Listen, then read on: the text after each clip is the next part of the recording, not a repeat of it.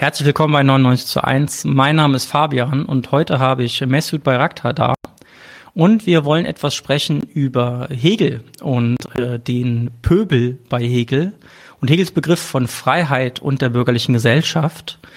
Ähm, Mesut, ich stelle dich einmal kurz vor. Mesut ist 1990 geboren und hat Rechtswissenschaften und Philosophie in Düsseldorf, in der Lausanne, Köln und Stuttgart studiert. Er ist eigentlich vor allen Dingen Autor, und äh, hat Romane und Theaterstücke geschrieben, beispielsweise die Romane Wunsch der Verwüstlichen, das ist 2021 rausgekommen, und Aydin, auch 2021 rausgekommen, und das Theaterstück Gastarbeitermonologe. Zudem ist er Redakteur des Literaturkollektivs Nu, konfrontative Literatur. Heute geht's um äh, dieses wunderschöne Buch, im Papyrossa Verlag erschienen, Der Pöbel und die Freiheit, eine Untersuchung zur Philosophie des Rechts von Hegel. Und äh, Mesut, in deinem Buch Der Pöbel und die Freiheit geht es um den Pöbel, also diejenigen, die in der von Hegel beschriebenen bürgerlichen Gesellschaft ihre Subsistenz, also ihren Lebensunterhalt nicht durch ihre Arbeit erhalten können, aber doch das Recht einfordern, äh, durch Arbeit ihre Subsistenz zu erhalten und zu finden. Genauer geht es also darum, wie Hegel dieses Problem als ein Problem der Freiheit in der bürgerlichen Gesellschaft untersucht hat. Und diese Untersuchung fand im Rahmen von Hegels Werk Philosophie des Rechts statt, das 1820 erschienen ist. Worum geht es grob in der Philosophie des Rechts und in welchem historischen Kontext ist es geschrieben? Also ähm, es ist wichtig, sich für einen Augenblick zu vergegenwärtigen, in welcher Zeit Hegel gelebt hat. 1770 geboren, 1830 um den Dreh gestorben. Und in dieser Zeit hat sich ungeheuer viel getan. Ähm, man könnte diese Zeit auch als einen welthistorischen Umbruch beschreiben zwischen Vormoderne und Moderne. Im Grunde genommen konstituiert sich dann die bürgerliche Gesellschaft, so wie wir sie heute kennen und in ihr leben, aber auch zuhauf leiden. Und diese bürgerliche Gesellschaft ist vor allen Dingen durch die drei Revolutionen kennzeichnet. Also die ganz berühmte ist die Französische Revolution 1789, dem ging allerdings 67 die amerikanische Revolution voraus und 71 hat die haitianische Revolution stattgefunden, mit der vor allen Dingen die Unteilbarkeit des Kampfbegriffs Freiheit erst quasi unterstrichen wurde. Und diese Unteilbarkeit der Freiheit oder philosophisch gesagt diese Universalität der Freiheit ist im Grunde genommen das Hauptthema von Hegel. Ähm, inwiefern? Hegel versucht, oder im Grunde genommen ist die Rechtsphilosophie hat ihren Pulsschlag aus diesen Revolutionen. Das ist im Grunde genommen so der materielle, materielle Anstoß des Philosophierens bei Hegel. Man könnte natürlich Hegel auch geistesgeschichtlich ableiten mit dem sogenannten deutschen Idealismus, Kant, Fichte etc. pp. Aber ich glaube, nach Lenins Diktum Hegel materialistisch zu lesen und auszulegen, ist es viel wichtiger, ihn realgeschichtlich abzuleiten. Und in diesem Zusammenhang ist die Rechtsphilosophie im Grunde genommen die politische Theorie Hegels, in der er den revolutionären Eigenschaft, äh, Errungenschaften der Revolution, äh, der, der, aus Frankreich, Amerika, Haiti etc. pp. Eine Behausung gibt. Und diese Behausung sagt, ähm, ich möchte systematisch, begrifflich äh, ausarbeiten, wie die Freiheit in der Moderne abgesichert und verwirklicht werden kann. Ähm, und das ist, glaube ich, sehr entscheidend dabei. Also im Grunde genommen ist es das Gehäuse. Ähm, wenn man sich nochmal kurz ins Gedächtnis ruft, was so nach Napoleons Untergang passiert ist. 18, 18 äh, 17, Quatsch, 18, 18 ähm, und 14, hat sich was unglaublich Dynamisches entwickelt. Nämlich plötzlich setzt der Wiener Kongress ein, die Restauration beginnt, die Errungenschaften zu liquidieren, zu annullieren. Und zwischen 1810 und 1820 arbeitet der Kerl an, an diesem Buch. Ist übrigens auch sein viertes und letztes Buch. Alle anderen Werke sind ja Vorlesungsmitschriften, die anschließend veröffentlicht wurden. Und äh, in Deutschland passiert dann dieser Mord an diesem Dichter Kotzebue, heißt er, und die Karlsbader Beschlüsse werden erlassen, also quasi eine sehr strikte Zensur auch der Pressefreiheit. Und dieser Doppelcharakter zwischen Restauration und revolutionären Ideen, irgendwie zu jonglieren. Ja? Ähm, schlägt sich auch in diesem Buch wieder. Nämlich, dass dieses Buch hat irgendwie ganz viele Paragraphen, Kommentare, Zusätze, Notizen. Das sieht man auch bei allen Werkausgaben. Und ich denke, darin zeigt sich, dass dieses Buch vor allen Dingen eine politische Kampfschrift ist, zum einen, und zum anderen aber auch ähm, eine philosophische Analyse anhand von Begriffen, um die Wirklichkeit zu begreifen. Ähm, und in dem Sinne könnte man sagen, Hegel ist äh, der Retter der Idee der Revolution gewesen. Und hm. in diesem Buch behandelt er genau das. Hm. Ja, du hast es ja gerade schon angesprochen, das Thema äh, Zensur. Ähm, äh, Hegel hat äh, in, zu dem Zeitpunkt in Berlin äh, gelehrt, also war sozusagen äh, preußischer Untertan und auch der preußischen Zensur ausgesetzt. Das heißt, äh, wenn er sich eigentlich sozusagen ähm, als, es als seine Aufgabe gesehen hat, diesen bürgerlichen revolutionären Freiheitsbegriff ähm, auf eine philosophische Basis zu stellen, dann muss er auch äh, vorsichtig sein letztendlich, denn ähm, Korrekt. Und äh, in, der, in der Rezeption von Hegel äh, hört man immer viel von äh, Links- und Rechtshegelianern oder fr Früh- und Späthegelianer und so weiter und so fort. Und das bedeutet, dass diese Schrift auch also verschieden gelesen äh, werden kann, beziehungsweise verschieden gelesen werden konnte. Und ich glaube, wenn, also nach der Lektüre von einem Buch glaube ich, gehe ich jetzt nicht zu weit, wenn ich sage, du versuchst ihn sozusagen von links zu lesen und ja, genau und sozusagen das Progressive in Hegel zu finden, aber es gibt auch Anknüpfungspunkte für reaktionäre Ideen. Ja, also ich habe kein Interesse daran, äh, die Rezeptionsgeschichte nochmal zu rekonstruieren, gleichwohl das Studium dieser Rezeptionsgeschichte Voraussetzung war, um dieses Buch überhaupt zu schreiben. Mir ging es vor allen Dingen darum, ähm, quasi Hegels Philosophie materialistisch zu lesen, allerdings mit Hegel selbst. Ähm, und ich glaube, wenn man diesen Versuch unternimmt, wird man früher oder später auf den Begriff des Pöbels stoßen, der ja, äh, populär oder, oder bildlich gesprochen die Achillesferse auf seiner gesamten Philosophie darstellt. Weil man muss sich das mal vor Augen führen. Die Rechtsphilosophie, dem die Phänomenologie des Geistes vorausgegangen ist, die Wissenschaft der Logik und die Enzyklopädie der philosophischen Wissenschaften, ist das Buch, in dem Hegel quasi seine ganze Philosophie aufs Spiel setzt, um einzulösen, dass die Freiheit das entscheidende und dominierende Prinzip der Gegenwart ist. Und während er, die, während er die moderne Gesellschaft analysiert, stößt er auf eine Gruppe von Menschen, die aufgrund der Eigenstruktur der bürgerlichen Gesellschaft in Unfreiheit gefangen sind. Und da kommt natürlich Hegel selbst in ein Problem, in ein Dilemma. Wie er damit umgeht, werden wir wahrscheinlich noch folgend besprechen. Genau, also wo wir gerade schon beim Begriff Pöbel waren, die Achillesferse in seinem Werk. Was meint denn Hegel, wenn er vom Pöbel spricht? Ähm, lass mich einen kleinen Schritt zurück machen und deutlich machen, was oder wie er die bürgerliche Gesellschaft selbst erstmal in seinem Standort begreift. Es gibt dieses berühmte, äh, diese berühmte Parole von Thomas Hobbes, neuzeitlicher politischer Philosoph, Bellum omnium contra omnes, der Kampf aller gegen aller, bei allen. Und Hegel erkennt, dass die bürgerliche Gesellschaft, oder vielmehr die bürgerliche Gesellschaft selbst identifiziert er mit dem Kampf aller gegen alle. Das heißt, es gibt nicht so etwas wie einen Gesellschaftsvertrag, der uns überführt zu einem Gesellschaftszustand, wo dieser Krieg aufhört, sondern mit der bürgerlichen Gesellschaft beginnt der soziale Krieg. Und das, diese, diese Widersprüchlichkeit ist quasi der Schrittmacher seiner Analyse. Und wenn er äh, an den Pöbel denkt oder wenn er über den Pöbel schreibt, bevor wir in diese logische Struktur gehen, denkt er empirisch zunächst erst einmal an jene Gruppe von Menschen, die damals auch unter den europäischen Intellektuellen debattiert wurden unter dem Begriff Lazzaroni. Lazzaroni, das waren ziemlich arme Menschen in Neapel und selbst in Goethes italienischem äh, Reisetagebücher finden sich Ausführungen dazu. Äh, selbst Fichte spricht noch von äh, den Lazzaroni, die, wenn ich mich nicht irre, äh, aus dem Gedächtnis zitiert, ihr einziges Eigentum auf ihrem Leib tragen, sonst haben sie nichts. Ähm, auf der anderen Seite gibt es halt eher jene, die schon langsam beginnen, ein politisches Bewusstsein zu entwickeln, nämlich die sogenannten Luditen.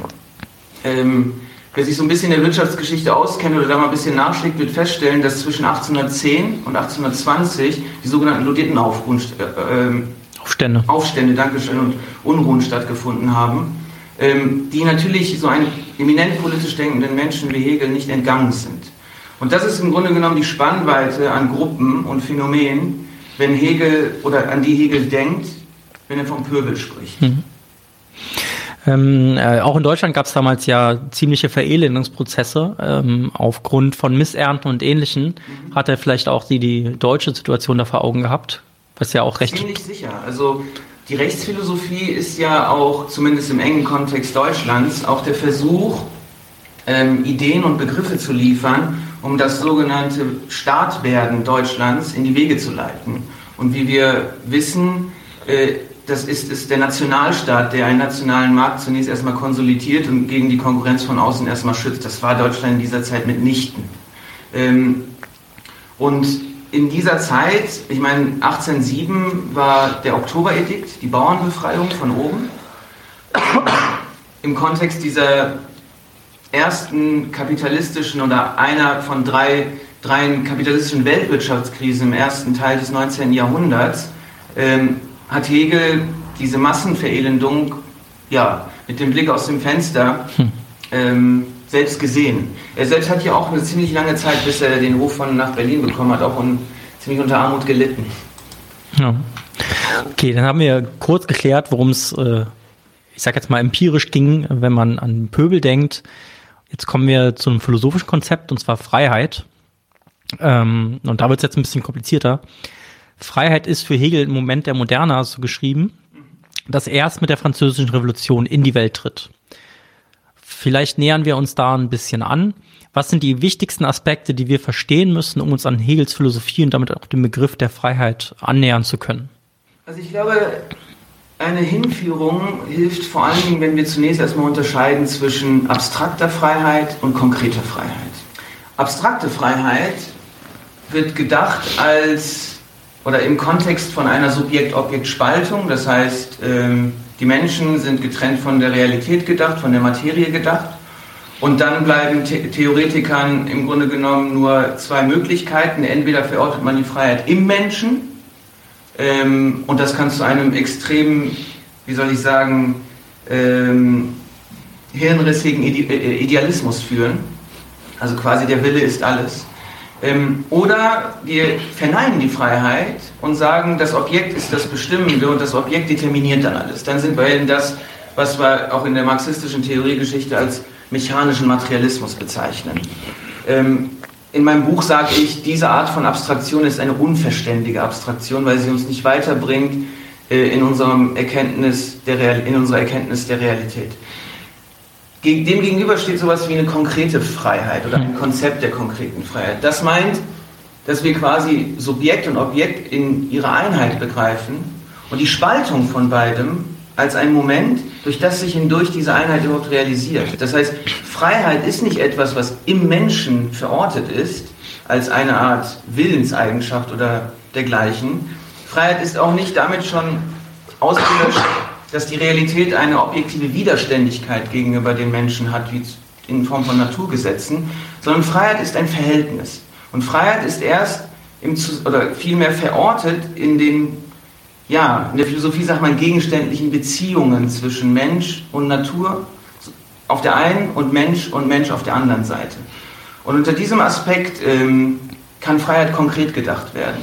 Das heißt, Freiheit ist nicht das du meine Freiheit beschränkst. Du bist nicht Schranke meiner Freiheit, sondern der andere ist die Bedingung für die Möglichkeit, dass ich überhaupt frei werden kann. Und in dieser Dynamik ähm, denkt Hegel Freiheit und ich glaube, in dieser Dynamik können wir uns einem Freiheitsbegriff nähern. Ja, Entschuldigung für alle Leute, dass ich jetzt hier nebenbei so ein bisschen huste. Keine Angst, der Corona-Test war negativ. es ist eine äh, allgemeine Erkältung. Hm. Ähm, können wir noch mal kurz über positive und negative Freiheit sprechen? Mhm. Positive Freiheit, negative Freiheit. Ich meine, das sind so Begriffe, die äh, gibt es auch ähm, allgemein bekannt in der Rechtstheorie. Negative Freiheit meint, ich habe die Freiheit, von etwas getrennt zu sein, also quasi, dass ich geschützt bin von etwas. Zum Beispiel Abwehrrechte gegen den Staat. Richtig. Und positive Freiheit bedeutet, dass ich das Recht zu etwas habe. Zum Beispiel so Hegel, auch das Recht auf Arbeit innerhalb der bürgerlichen Gesellschaft, weil Arbeit mich erst mit der Gesellschaft vermittelt, mich in den gesellschaftlichen Verkehr hineinzieht und mir quasi die Mittel gibt, um mich auch zu verwirklichen. Das hat ja Marx auch von Hegel übernommen. Das hat er übernommen, genau. Das sind diese Anschlussstellen, von denen ich auch immer wieder spreche. Aber es gibt natürlich auch die Bruchstellen. Also ich möchte nicht damit behaupten, es gibt eine lineare Identität zwischen Hegel und Marx. Nee. Das ist nicht der Fall. Da kommen wir vielleicht später noch zu. Ja. Hm. Vorher würde ich gerne noch mal über äh, das äh, sprechen, was, glaube ich, alle erstmal im Kopf haben, also alle Linken und Marxisten auf jeden Fall, wenn sie über Hegel nachdenken, Dialektik. Mhm. Ähm, welche Rolle spielt Dialektik in Hegels Denken und warum ist es wichtig, ähm, das ähm, auch in dieser Frage mit in Anschlag zu bringen? Ich glaube, also als historisch-dialektischer Materialist muss man vor allem sich daran erinnern, ohne die Genese des Kapitalismus, also im Grunde genommen ohne die Entwicklung des Kapitalismus, die, an dessen Gründung quasi Hegel gelebt hat, wäre eine logische Ausarbeitung einer Dialektik nicht gewesen. Hm. Ähm, das ist sowas wie die historische Voraussetzung dieser logischen Arbeit von Hegel. Hm. Ähm, und die Dialektik kann man sich im Grunde genommen herunterbrechen als die Lehre von der Bewegungsform unserer Begriffe, A, B, der Bewegungsform der Realität und C, der Bewegungsform im, im, Zusammenhang zwischen unseren Begriffen und der Realität. Und all das will quasi Dialektik als ein theoretisches Instrument zunächst erst einmal abdecken und in seiner Widersprüchlichkeit zu erklären versuchen. In der, in der, Philosophiegeschichte spricht man auch vor allen Dingen seit Kant von der sogenannten subjektiven Dialektik, die er unsere Begriffe meint und die Bewegung unserer Begriffe. Zumindest mit Hegel müsste man sagen, wir müssen unsere Begriffe erstmal in Bewegung bringen. Ähm, und objektive Dialektik meint, die in der, ja, also quasi die von unserem Bewusstsein unabhängigen Realität und ihre Gegenstände vollziehen sich auch dialektisch. Das ist dann die objektive Dialektik. Aber ich glaube, weder das eine noch das andere ist die Wahrheit, sondern wir müssen beides zusammenbringen. Hm. Ja. Eine weitere, ähm, wahrscheinlich könnte man darüber auch eine eigene Folge produzieren, aber ich frage es trotzdem. Nach, nach Hegel besteht der Kampf um Vernunft gerade darin, Zitat, was der Verstand fixiert hat, zu überwinden. Was bedeutet das? Da sind wir jetzt, glaube ich, bei der Beweglichkeit der Begriffe. Richtig, genau. Beweglichkeit der Begriffe, hinter der sich auch die Geschichtlichkeit der Begriffe verbirgt. Ähm, ja, Kampf der Vernunft gegen die Fixierung des Verstandes. So in etwa heißt es in der Enzyklopädie. Ähm, zunächst erst einmal ist es nicht so, dass es in unserem Kopf so zwei Bereiche gibt, die Vernunft heißen, auf der einen und auf der anderen Seite Verstand. Im Grunde genommen handelt es sich bei Vernunft und Verstand um Denkfiguren des deutschen Idealismus. Denkfiguren aber, die in sich Problematiken behandeln, die heute immer noch relevant sind. Und diese Typen, und Hegel ganz besonders, Verstand unter, oder hat unter Verstand ähm, oder hat Verstand definiert als das Vermögen des Menschen, bestimmte empirische Gegebenheiten in Einzelbegriffen festzuhalten. Und damit zum Beispiel auch die Eigenschaften von einer Sache ähm, ja, sowohl zu entdecken als auch ähm, quasi äh, im Begriff zusammenzufassen. Das machen Naturwissenschaftler heute, alle Wissenschaftler machen das, auch der Alltagsverstand macht das. Was ist bedeutet in diesem Kontext Vernunft? Ähm, man muss sich das vorstellen als eine Arbeitsteilung zwischen Verstand und Vernunft. Die Vernunft macht an der Stelle nichts anderes, als diese Bestimmungen, die der Verstand festgelegt hat, selbst zu negieren. Jetzt könnte man sagen, warum negiert er denn die Bestimmungen des Verstandes? Wir brauchen doch die Einzelbegriffe. Vielleicht klären wir erstmal, was negieren heißt. Negieren heißt quasi ähm, auflösen. Das heißt, nicht so stehen lassen, wie es festgelegt ist. Und diese, dieses Negieren bedeutet, oder hat die Folge, dass wenn wir die Einzelbegriffe so haben, haben wir nicht den Zusammenhang der Einzelbegriffe zueinander. Das heißt, sie sind beziehungslos. Äh, in der marxistischen Ideologiekritik spricht man auch von verdinglichtem Bewusstsein. Man verdinglicht die Dinge, aber diese Dinge haben plötzlich keine, keinen Zusammenhang mehr zueinander. Und die Vernunft, die quasi diese, diesen fixierten Charakter der Einzelbegriffe auflöst, entwickelt an diesen besonderen Erfahrungen sowas wie ein allgemeines, sowas wie ein Zusammenhang, sowas wie ein Beziehungszusammenhang unserer Einzelbegriffe zueinander. Und dann gerät alles plötzlich in Bewegung. Ähm, in der Philosophie spricht man auf der einen Seite von eher analytischer Logik und äh, ziemlich ähm, ja, gute, ausgebildete und ähm, lehrreiche Philosophen wie Hans-Heinz Holz sprechen bei der anderen Seite von spekulativer Logik oder dialektischer Logik. Genau, ohne das eine ist das andere nicht zu haben. Man könnte auch sagen, ohne den Verstand wäre wär die Vernunft arbeitslos. Hm. Gut, dann sind wir jetzt beim Thema Freiheit. Und äh, laut Hegel ist Weltgeschichte Fortschritt im Bewusstsein der Freiheit. Ja. Was bedeutet dieser wunderschöne Satz? Ja, das ist ein schöner Satz, das ist wahr. Wurde auch schon viel drum gestritten. Ähm, Bewusstsein der Freiheit. Wir haben Geschichte. Es gibt sowas wie Geschichte. Aber wann wird Geschichte Weltgeschichte? Das ist die Frage, die, die Hegel interessiert. Und ähm, für Hegel ist die Geschichte nicht ein linearer Verlauf von Gegebenheiten, die zu besserem oder schlechterem führen, sondern Geschichte ist dann für Hegel interessant, wenn es zu Zäsuren kommt, wenn es zu Umbrüchen kommt, wie die französische Revolution, die haitianische oder die amerikanische Welt solche waren, oder auch die Oktoberrevolution 1917. Ähm, und in diesen Momenten zeigt sich nämlich Folgendes für Hegel, dass ähm, die Menschen oder die Subjekte in solchen Ereignissen gegen Verhältnisse sich wehren, die sie in Unfreiheit ähm, und Unterdrückung halten. Das heißt, sobald eine nennenswerte Gruppe von Menschen sich gegen Verhältnisse auflehnen, in denen sie nicht Subjekte sind, in denen sie nicht ihre Leben selbst gestalten können, handelt es sich mit Hegel um Weltgeschichte. Und man könnte das jetzt weiterspinnen. Man könnte auch sagen, Weltgeschichte ist insofern für Hegel eine Form der Allgemeinwerdung von Freiheit. Das heißt, dass die Universalität, die Unteilbarkeit der Freiheit ist nicht von Anfang an da und wir müssen sie nur schützen, sondern sie wurde durch die Revolution in das Bewusstsein gebracht und in die Welt ist sie so getreten. Und die Menschheit hat qua, qua Geschichte die Aufgabe, dieses, diese Freiheit, mit der sich Menschsein auch definiert, äh, zu verwirklichen. Und insofern, und das finde ich sehr spannend an Hegel, lässt sich Geschichte auch als Freiheitsgeschichte oder Befreiungsgeschichte denken. Oder als äh, Geschichte des Kampfs um Freiheit. Korrekt, genau richtig, ja. Genau. Also es ist nicht so was, es gibt nicht so ein Naturrecht, der Mensch ist von Natur aus frei und jetzt gehen wir mal raus und äh, schreiben ein Pamphlet und deklarieren das einfach. Damit ist die Sache nicht getan. Nicht? Nee.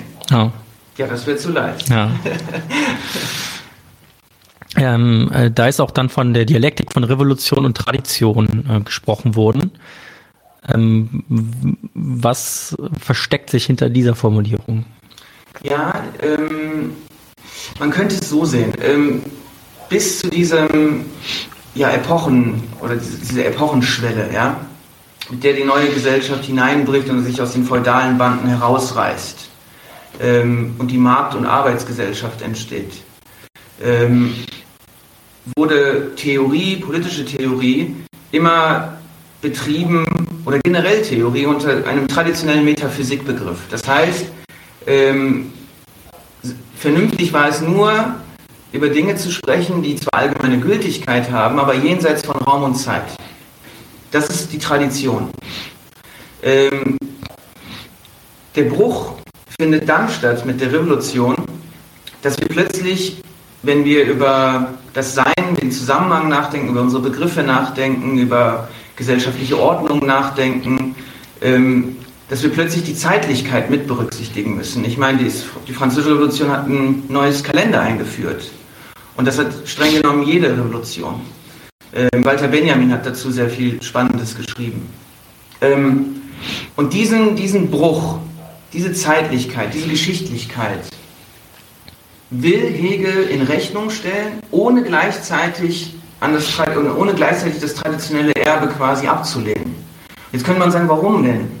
Naja, wenn man Revolution ablehnt, dann gerät man in den romantischen Pathos der Frühidealisten und verherrlicht plötzlich mittelalterliche Zustände. Und die Moderne ist einfach nur sinnlos und scheiße. Bringt uns nicht weiter. Wenn wir die Tradition ablehnen, landen wir in das, was auch zu seiner Zeit von Auguste Comte propagiert wurde, dem, und heute nennt man es Positivismus. Das heißt, uns interessiert nichts mehr an metaphysischen Begriffen. Damit meine ich so Begriffe wie Totalität, das Ganze, der Widerspruch, ähm, etc. pp. oder der Umschlag, sondern uns interessiert nur noch, was wir empirisch messen können. Und auch das bringt uns nicht weiter. Und Hegel versucht quasi dort ja, zwischen beidem hindurch zu gehen. Und meiner Ansicht nach gelingt es ihm sogar. Hm. Du schreibst, Hegel konfrontiert den Rechtsanspruch des Menschseins auf Freiheit mit dem gesetzlichen Rechtszustand der Menschwerdung. in welchem Verhältnis steht äh, die menschliche Freiheit oder Freiheit zum bürgerlichen Recht? Ähm, vielleicht an der Stelle kurz ein Blick auf die Rechtsphilosophie und seinem architektonischen Bau. Ja. Du hast halt, in der Rechtsphilosophie hast du drei große Kapitel, drei ist immer die Superzahl bei Hegel. Mhm. Du hast das abstrakte slash bürgerliche Recht, die Moralität, das interessiert uns jetzt erstmal gar nicht, und die Sittlichkeit, die wiederum gegliedert ist in Familie, bürgerliche Gesellschaft und Staat. Beim letzten wird es ganz brenzlig. Und das abstrakte Recht meint im Grunde genommen, so wie sich das Recht kodifiziert. Man denkt da auch sehr stark an ähm, äh, Code Napoleon, von dem selbst das heutige BGB noch große Anleihen hat. Mhm. Freiheit ist für Hegel aber etwas, was außerhalb des, bürgerlich, des bürgerlichen Rechts zunächst erst einmal steht ähm, und vielmehr die Struktur des Wesens des Menschen definiert. Und diese Struktur hat sich quasi gewaltsam gezeigt in den Revolutionen.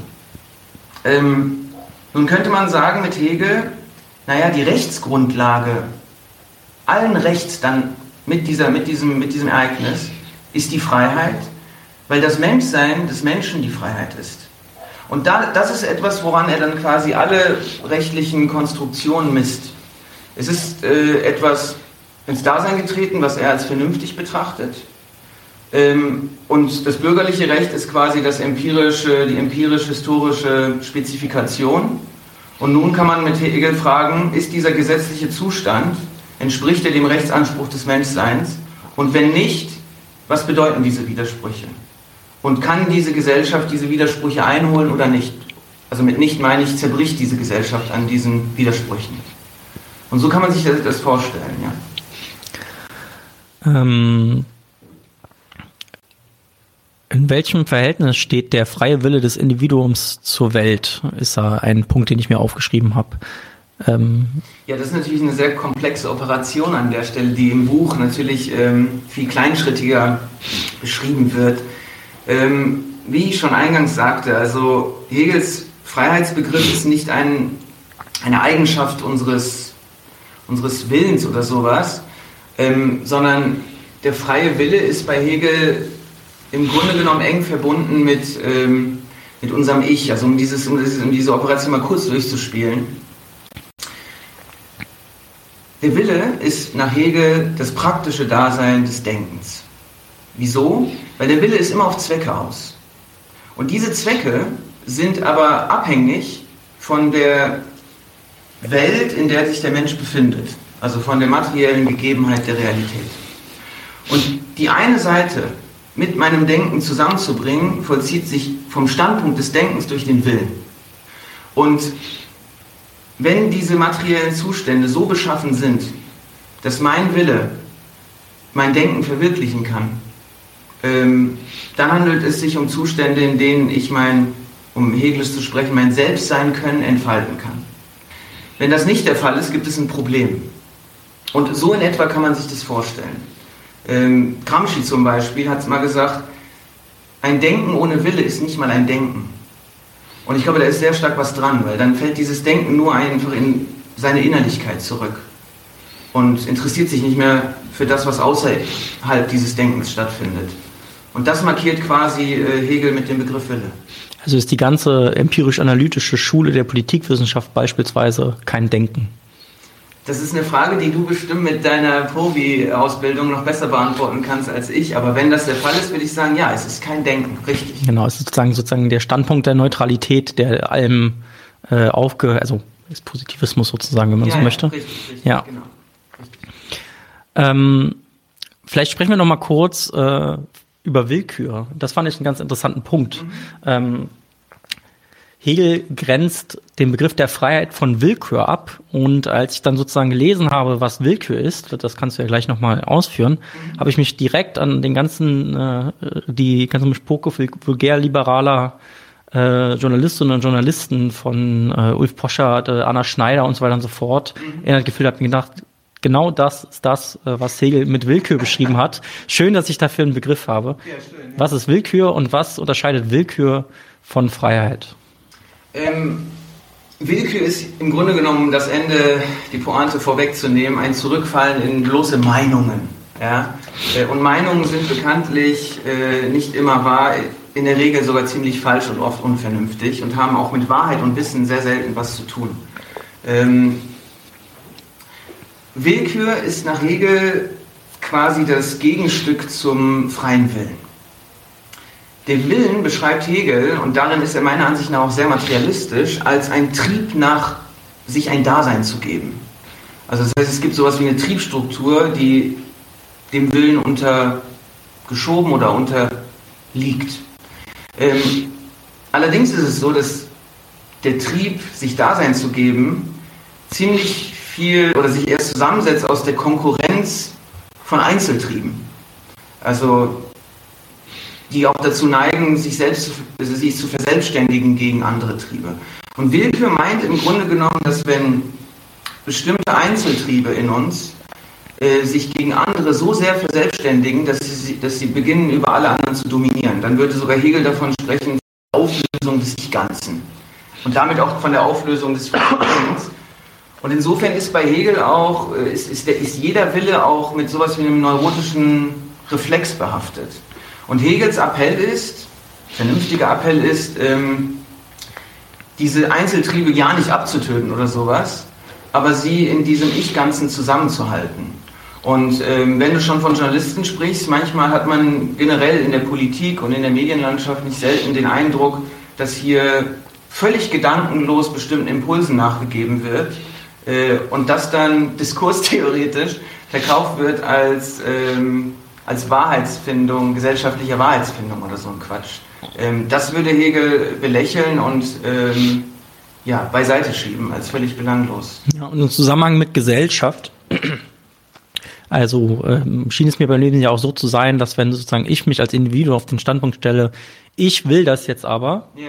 und ähm, ich sozusagen da wie so ein Kleinkind meinen Willen durchsetzen möchte, gesamtgesellschaftlich zum Beispiel, dass ich das individuelle Recht habe, Porsche zu fahren ja. oder äh, keine Ahnung, äh, äh, was weiß ich, was das Hobby von Anna Schneider ist, also so, ähm, oder niemand mir verbieten darf, äh, irgendwie das N-Wort zu sagen oder so, dass das so ein Ausdruck von Willkür wäre, weil diese ganzen Themen werden ja unter dem Freiheitsdiskurs mhm letztendlich angeschnitten. So, da wird sozusagen die Rücksichtnahme auf die Gesellschaft als vor allen Dingen thematisiert Beschränkung meines Triebes etwas zu tun. Ja, richtig. Das heißt, sozusagen Willkür ist es auch, wenn man sozusagen so einen egozentrischen Freiheitsbegriff hat, der nur auf das Ich abstellt, also sozusagen Ich über allem. Absolut. Und dann ist ja dieser Vulgärliberalismus, würde ich es jetzt nennen, der ähm, Freiheit nur als die Grenzen, die mir gesetzt werden, versteht, das, was dann Hegel letztendlich äh, unter Willkür fasst. Und ich glaube, in der Rechtsphilosophie hat er das auch geschrieben, dass es der gemeinste Begriff von Freiheit ist. Richtig. Ich kann, kann das nicht mehr aus dem Gedächtnis zitieren, aber es gibt von ihm auch die Notiz, wo er sagt, ähm, wenn nach Freiheit gerufen wird, sollte man erstmal skeptisch sein. Ähm, denn das ist immer die Schlachtparole in der modernen Gesellschaft. Ja. Aber wie du eigentlich sagst, und das lässt sich zusammenbringen mit dem, was ich eingangs sagte, dieses liberalistische Konzept von äh, Freiheit zeigt auch die Dummheit von, des Liberalismus, um das so mal radikal zu sagen, dass nämlich Freiheit konzipiert wird als etwas, wo der andere oder die Realität nur die Schranke von mir ist. Das heißt, ich muss sie irgendwie zertrümmern oder das muss weg. Ähm, und Hegel macht uns deutlich, und ich glaube, damit ist er mit Marx sehr ähnlich, dass der andere halt die Bedingung ist, um überhaupt Freiheit zu verwirklichen. Also ich meine, in dem kommunistischen Manifest von Engels und Marx heißt es, ähm, dass die Freiheit eines jeden die Bedingung für die Freiheit aller ist. Mit diesem Anspruch untersucht quasi Hegel die bürgerliche Gesellschaft. Ähm, aber sie ist eine Bedingung und nicht äh, eine Schranke oder oder das Hindernis oder dergleichen. Ja, und da kommt das große Gejammer. Ja. Aber ich will doch. Nicht vorgreifen. ja. Okay.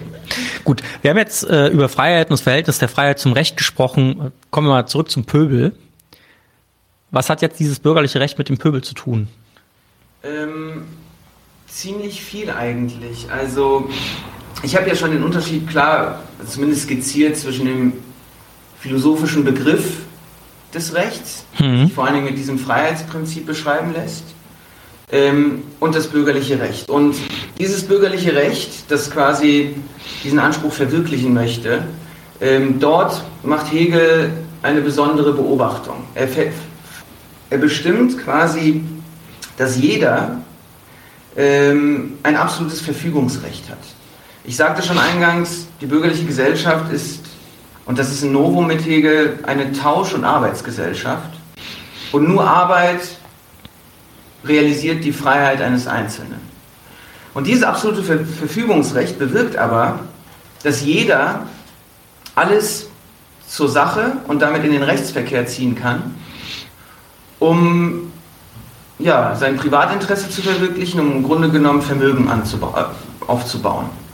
Und in diesem Kontext bemerkt er, dass wenn alle dieses absolute Verfügungsrecht haben, aber es ist, es ist auch mit, einem, mit, einem, mit einer Blindheit von Hegel verhaftet, aber wenn alle das haben, dann kommt es zu einem rechtstheoretischen Bruch, nämlich der Unveräußerlichkeit der Person, weil ja ein, einige die Mittel haben, um den anderen Arbeit zu geben, das kennt man alles von Marx, mhm. und damit die anderen quasi ihr, ja, sich als Person, zu, zumindest für eine begrenzte Zeit, verkaufen müssen.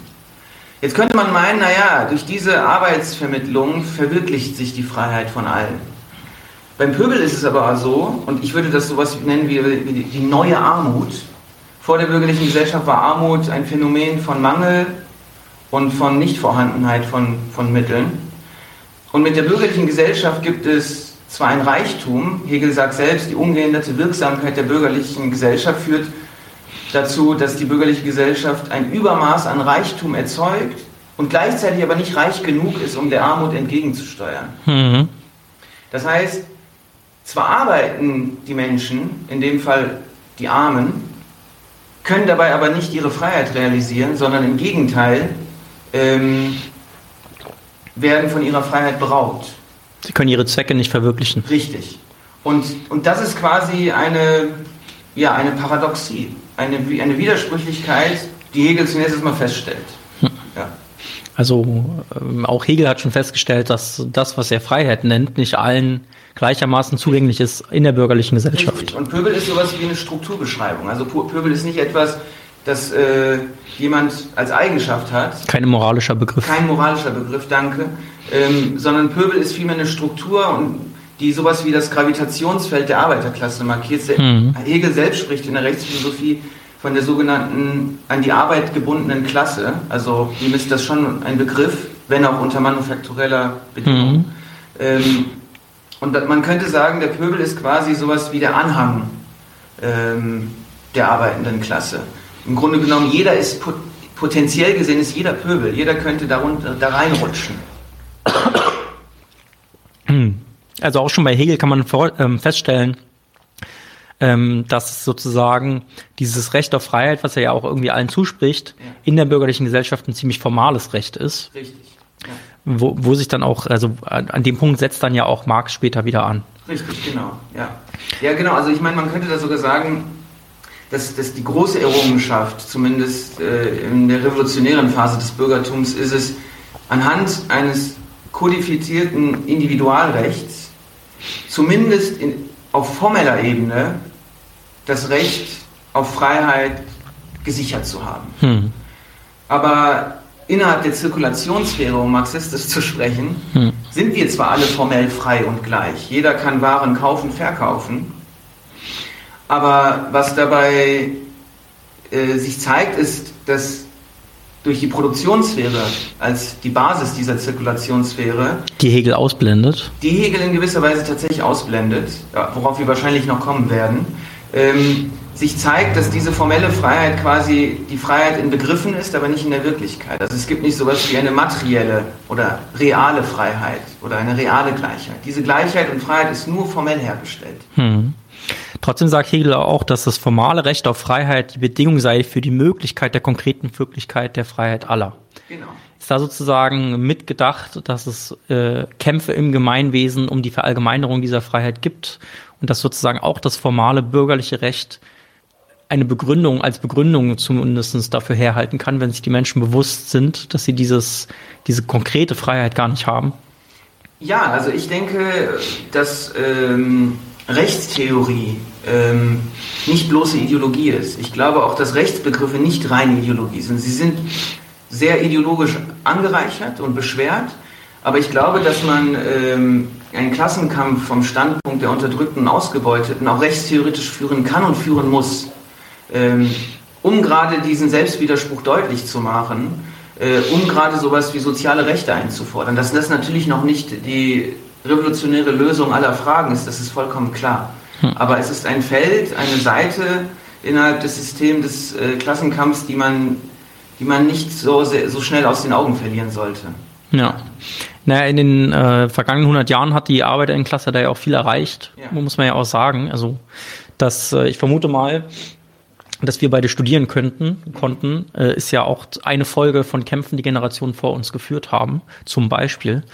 Ähm, gleichzeitig sind wir jetzt auch auf dieser Ebene, also auf dieser juristischen Ebene, äh, unter Beschuss, also ja. unsere Rechte. Ja. Und da so Verteidigungskampf gerade, der aber eher, eher ein Zurückschreiten auch Teils, teils, wenn man jetzt an Berlin ja, äh, und stimmt, ja, ja. Stimmt, ja aber ja, die allgemeine Tendenz ist nicht zu unseren Gunsten, da stimme ich dir vollkommen zu.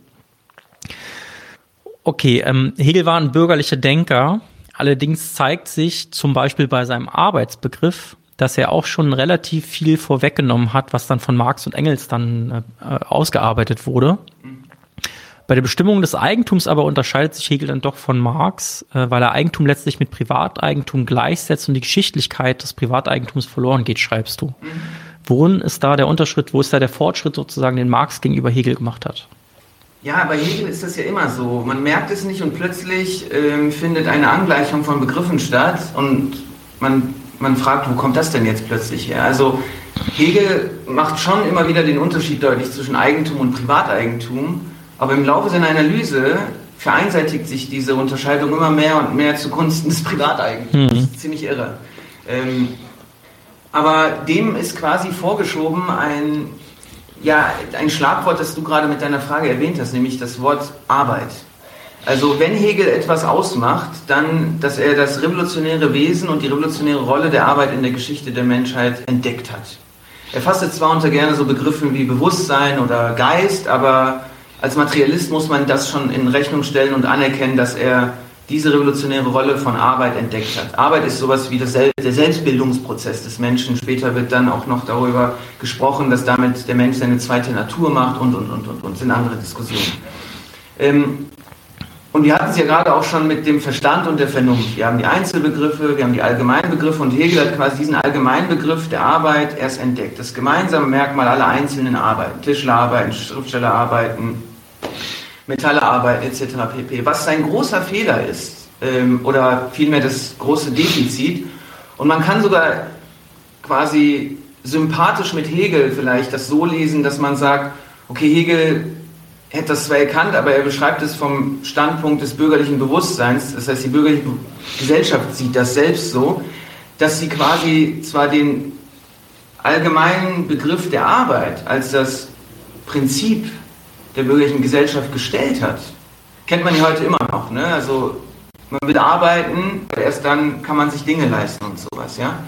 Ähm, dass er aber diesen allgemeinen Begriff der Arbeit nicht in einem nächsten Schritt noch einmal historisch konkret unter kapitalistischen Bedingungen analysiert hat. Weil dann wäre er darauf gekommen, dass es sich in historisch, also in concreto, historisch, um ein Lohn- und Lohnarbeits- und Kapitalverhältnis äh, ja, handelt. Anlegt, genau, richtig. Und ähm, eben weil er diese Analyse nicht unternimmt, vielleicht aufgrund der historischen Schranken seines Horizonts, ähm, kommt er mit dieser Unterscheidung Eigentum, Privateigentum letztendlich doch nicht klar. Und ich glaube, das ist wieder eines dieser großen Einsatzstellen von Marx, das erkannt zu haben äh, und das bis ins kleinste Detail ausgearbeitet zu haben in diesem monumentalen Werk äh, namens Das Kapital. Mhm. Ähm, so ein bisschen ist auch der Entfremdungsbegriff äh, von Marx in Hegel angelegt, weil äh, so ähm, diese Entäußerung des Menschen durch Arbeit außerhalb seiner selbststehenden Zwecke, also das, was der Pöbel oder sozusagen generell äh, Privateigentumslose bis auf das, was man am Leib hat, machen muss, ist da ja sozusagen schon logisch drin enthalten. Äh, und äh, das bedeutet ja eigentlich, wenn man das ein bisschen weiterspinnt, wenn Arbeit gleichzeitig auch bei Hegel Subjektwerdung beziehungsweise Menschwerdung ist, mhm. dass ja die Lohnabhängigen dann eigentlich gar nicht zu sich selbst kommen können. Weil die Verhältnisse sie daran hindern, sich quasi das, was sie entäußert haben, sich anzueignen. Ja. Also wirtschaftstheoretisch spricht man heute davon, gesellschaftliche Produktion, private Aneignung. Ja. ja. Gut, das Recht konstituiert die bürgerliche Gesellschaft und äh, in ihr, also der bürgerlichen Gesellschaft, sind äh, die in der feudalen Welt geltenden Beschränktheiten aufgehoben. Die Menschen sind das, was Marx auch als Monade bezeichnet hat, nur ihrem eigenen Zweck verpflichtet. In diesem Wimmeln der Willkür, also von Hegel, ja. also der Verfolgung egoistischer Interessen, macht sich jedoch laut Hegel die Allgemeinheit geltend. Ja. Wie macht sich die Allgemeinheit geltend? Jetzt sind wir mitten in der Analyse der bürgerlichen Gesellschaft. An dieser Stelle vielleicht, wenn du erlaubst, den Appell, ähm, man darf gerne mal vielleicht nach dieser Folge die Rechtsphilosophie in die Hand nehmen und direkt die Seiten aufschlagen zur bürgerlichen Gesellschaft und die mal lesen, mhm. weil die lesen sich wie ein Pamphlet Lenins gegen die kapitalistische Gesellschaft. Er spricht da von dem Kampfplatz der Privatinteressen, von, dem, von den Ausschweifungen, die ins Verderben und ins Elend stürzen. Also das kennt man auch zum Beispiel aus den Beschreibungen von den Romanen von Balzac, hm. ähm, wie sich dieses egoistische Interesse überall zeigt. Also grandios, auch stilistisch. Darf man, kann man lesen. Ähm, und wie jetzt sich diese Allgemeinheit herstellt.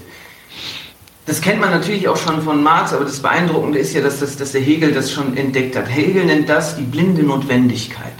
Und warum ist es notwendig? Naja, weil die Marktakteure oder die Mitglieder der bürgerlichen Gesellschaft und Hegel analysiert sie immer mit Blick auf die Zirkulationssphäre. Ja, immer nach Feierabend. Hm. ähm, da macht er deutlich, naja, jeder ist seinem eigenen Zweck untergeordnet. Also jeder verfolgt seinen eigenen Zweck, aber die Mittel, um diesen Zweck herzu, äh, zu, zu verwirklichen, zu realisieren, diese Mittel liefert das Gemeinwesen. Das heißt, das Gemeinwesen wird Mittel zu meinen privaten Zwecken.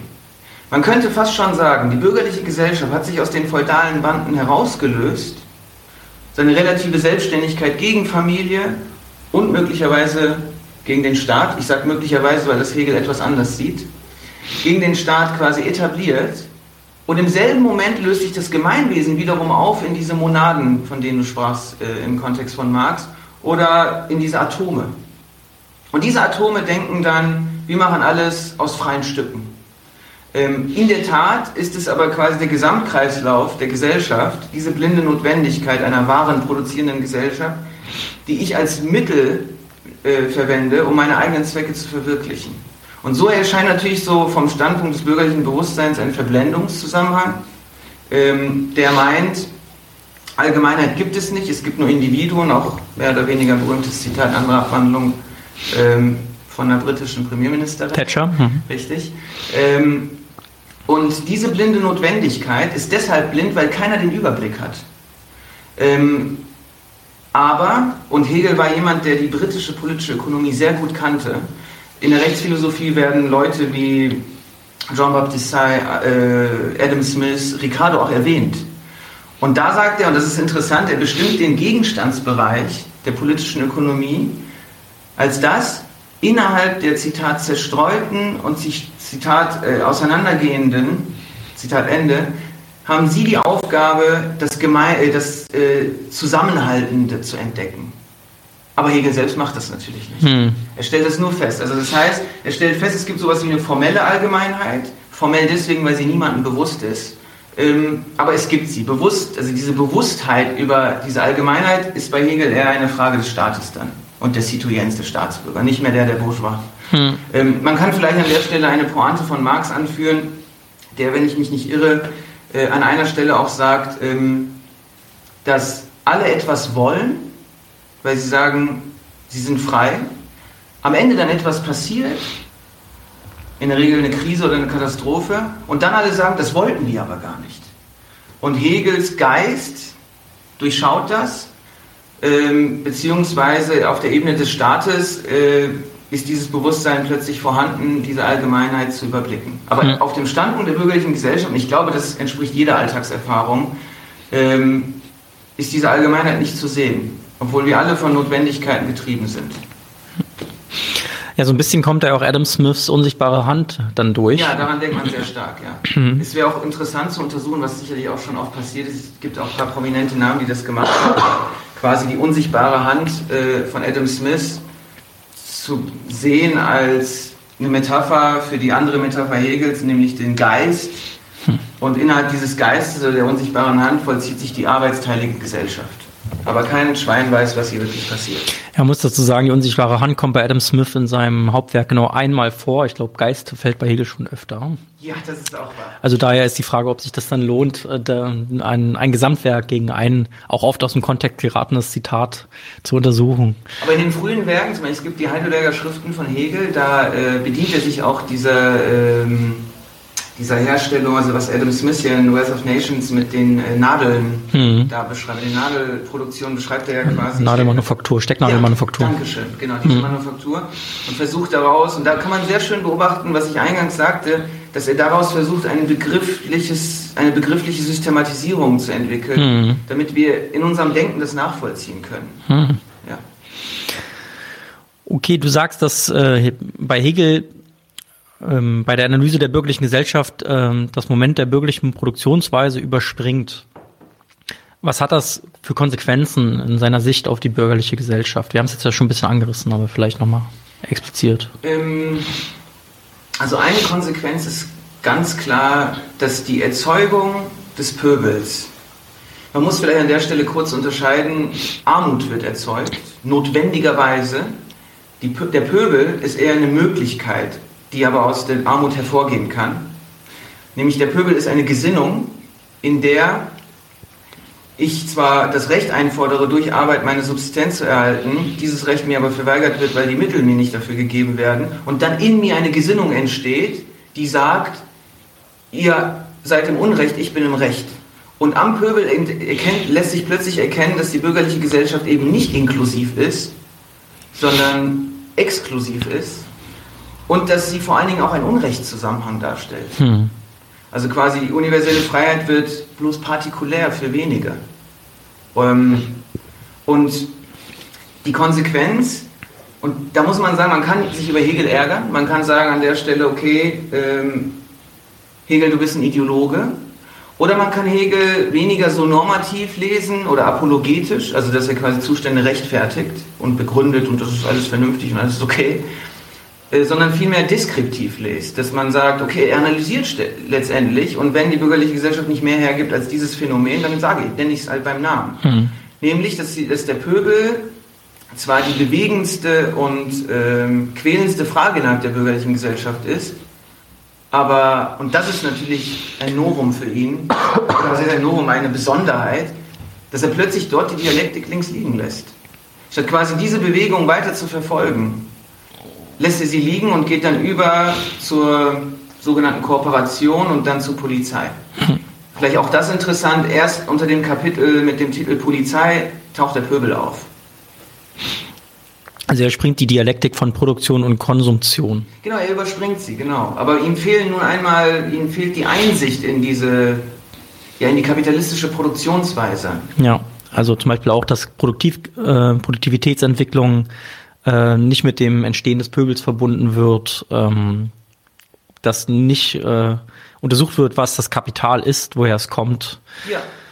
Genau, alles Der das. Der Kapitalbegriff taucht mal auf, aber er wird nicht weiter zerlegt. Ja. Und das ist eigentlich interessant, weißt du, weil, in, weil Hegel ist so ein entschieden historischer Denker, also er historisiert alles. Und an den entscheidenden Stellen ist er plötzlich enorm unhistorisch. Hm. Tja, da können wir nur spekulieren. Ähm, ja, oder, oder, mit Marx, ne? ja, genau. Inhalt, mystische Hülle. Ja.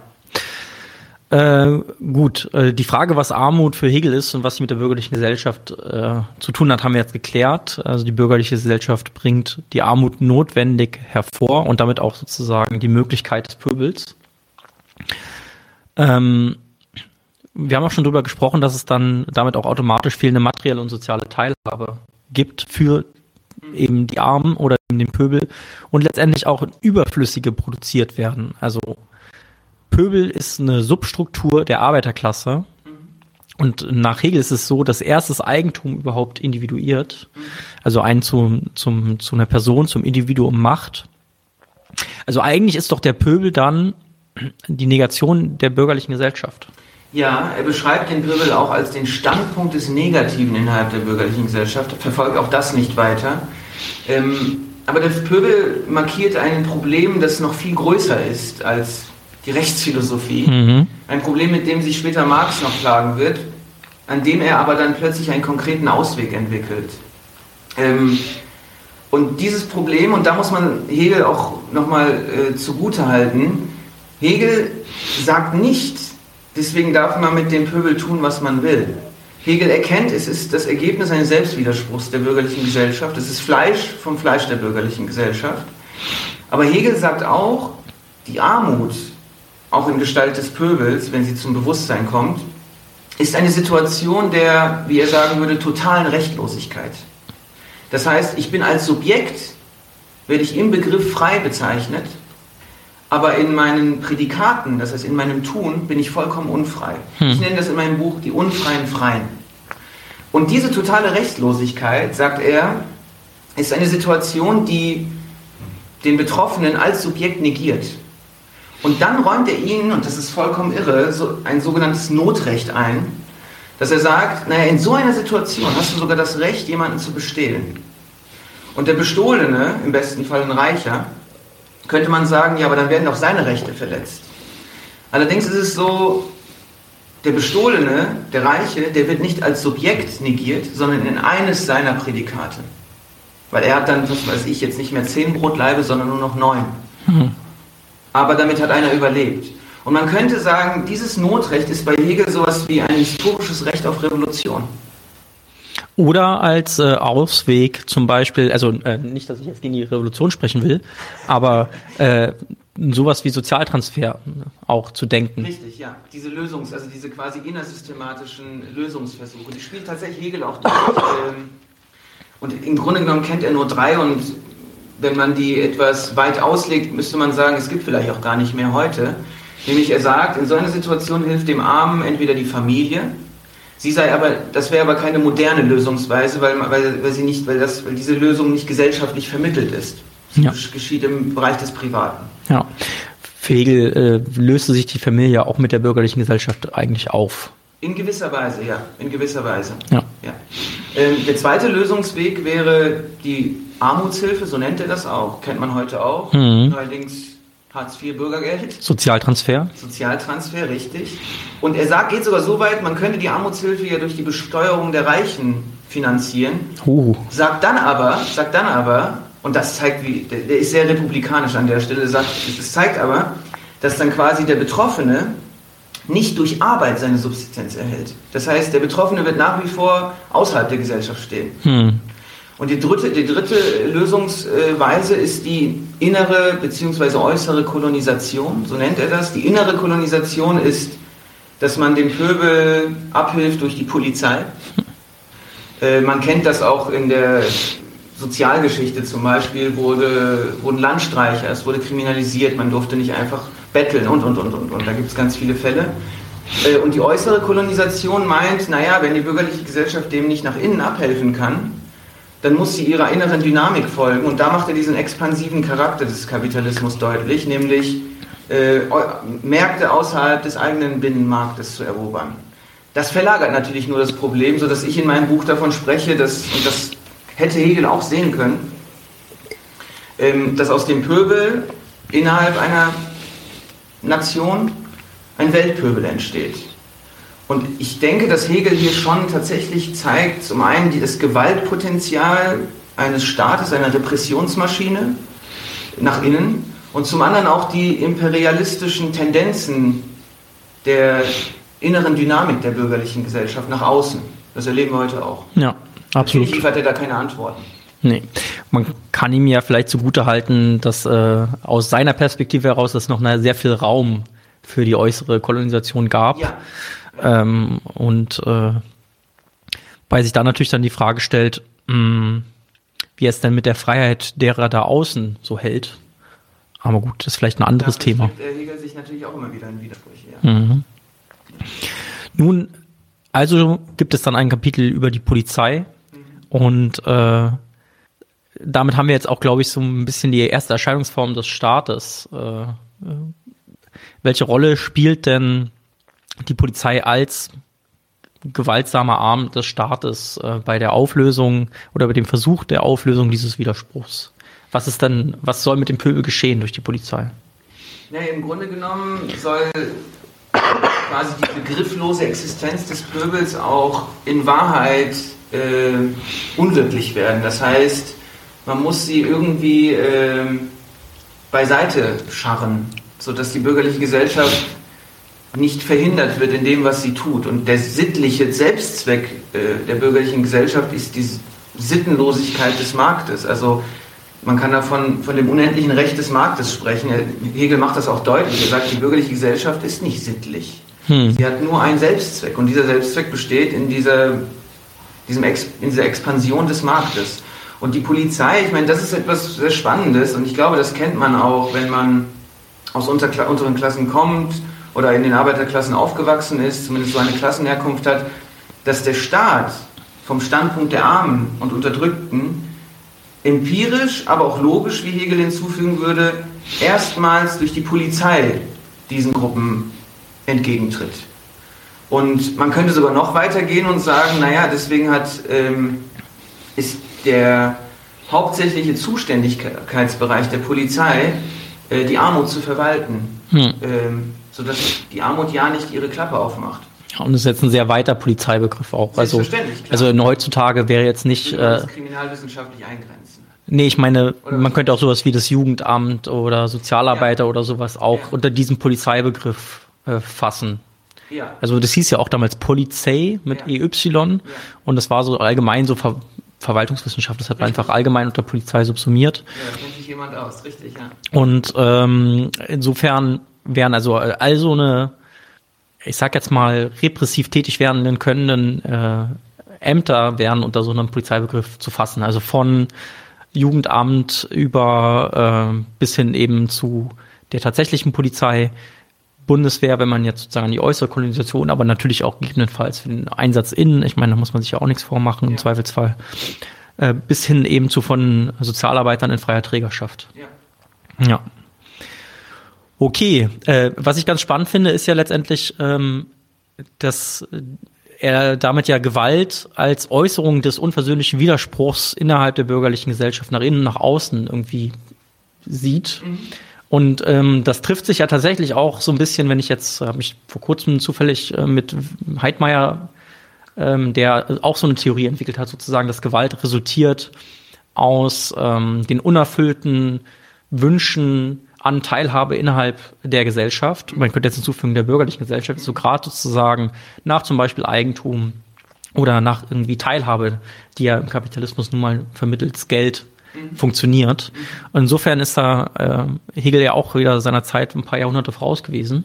So ist jetzt sozusagen eine soziologische äh, Theorie, die von Heidmeier, aber mhm. ja.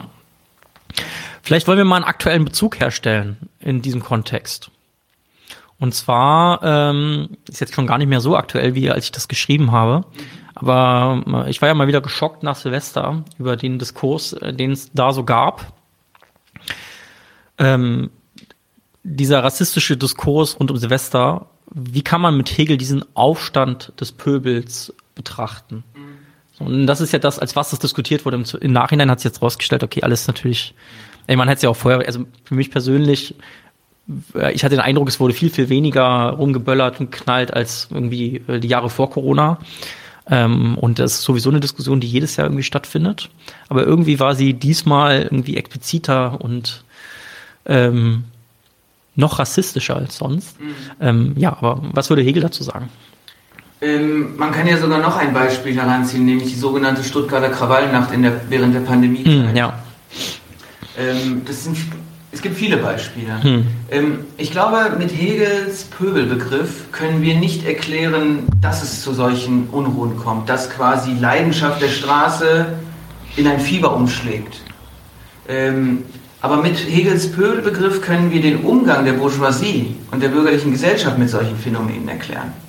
Äh, und das ist, äh, denke ich, sehr hilfreich, eben zum einen diese, diesen Diskurs ähm, besser zu verorten und zum anderen auch zu sehen, und ich fand, das wurde bei dieser Debatte, ich will gar nicht in die Einzelheiten rein, da habe ich natürlich, weiß, das ist müssen wir auch nicht. Genau, ähm, dass man mit Hegel versteht, dass die bürgerliche Gesellschaft und die Bourgeoisie gezwungen ist, solche Phänomene und solche Gruppen so zu behandeln, als würden sie außerhalb der Gesellschaft stehen und als würden diese Gesellschaft überfallen. Das heißt, die unzivilisierten Horden überrollen quasi die zivilisierte, kultivierte Welt der bürgerlichen Gesellschaft. Und, ähm, und das kann man mit Hegel sehr gut re rekonstruieren. Ähm, man kann daran erkennen auch, dass quasi während der Pöbel sowas wie eine symbolische, also sowas wie einen symbolischen Tod stirbt, ähm, aus Sicht der Arbeiterklasse dieselbe daran mahnt, hey, wenn ich mich nicht an die Regeln halte, kann es mir so auch ergehen. Hm. Ich glaube, das kennen wir alle. Ja. Ähm, und vom Standpunkt der Bürgerlichen bedeutet der Pöbel, fuck, wir haben einen revolutionären Entstehungsgrund gehabt und wir müssen alles daran setzen, diese Phase unserer Entstehung zu verdrängen. Tun wir das nicht, ist die Konsequenz, dass wir uns selbst auch abschaffen. Hm.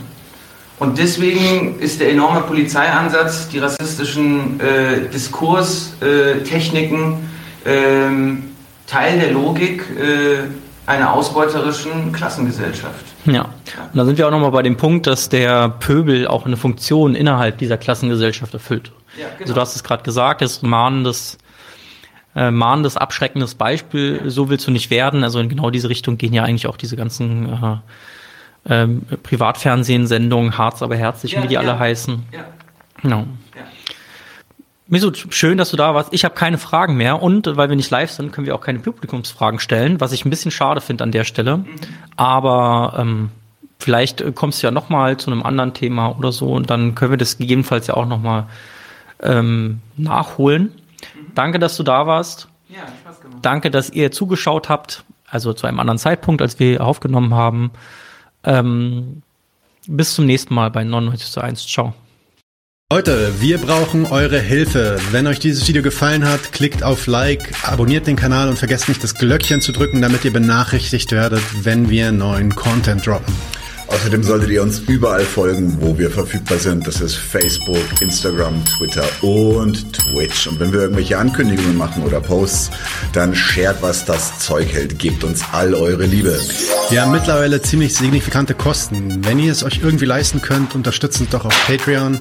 Dann kommt ihr auch in den Genuss verschiedener Vorteile, wie zum Beispiel Zugang zu unserer Discord-Community oder Zugang zu den ultrageheimen Patreon-Episoden, die wir dort posten.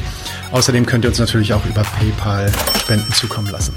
Außerdem haben wir mittlerweile einen eigenen Online-Shop. Das heißt, wenn ihr euch immer noch fragt, was ihr euren Lieben zu Weihnachten, Ostern oder sonst wie schenken könnt, geht dorthin und kauft duftes Merch.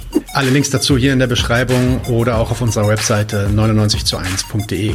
Vielen Dank fürs Dabeisein, danke für die Unterstützung und wir sehen uns in diesem Theater.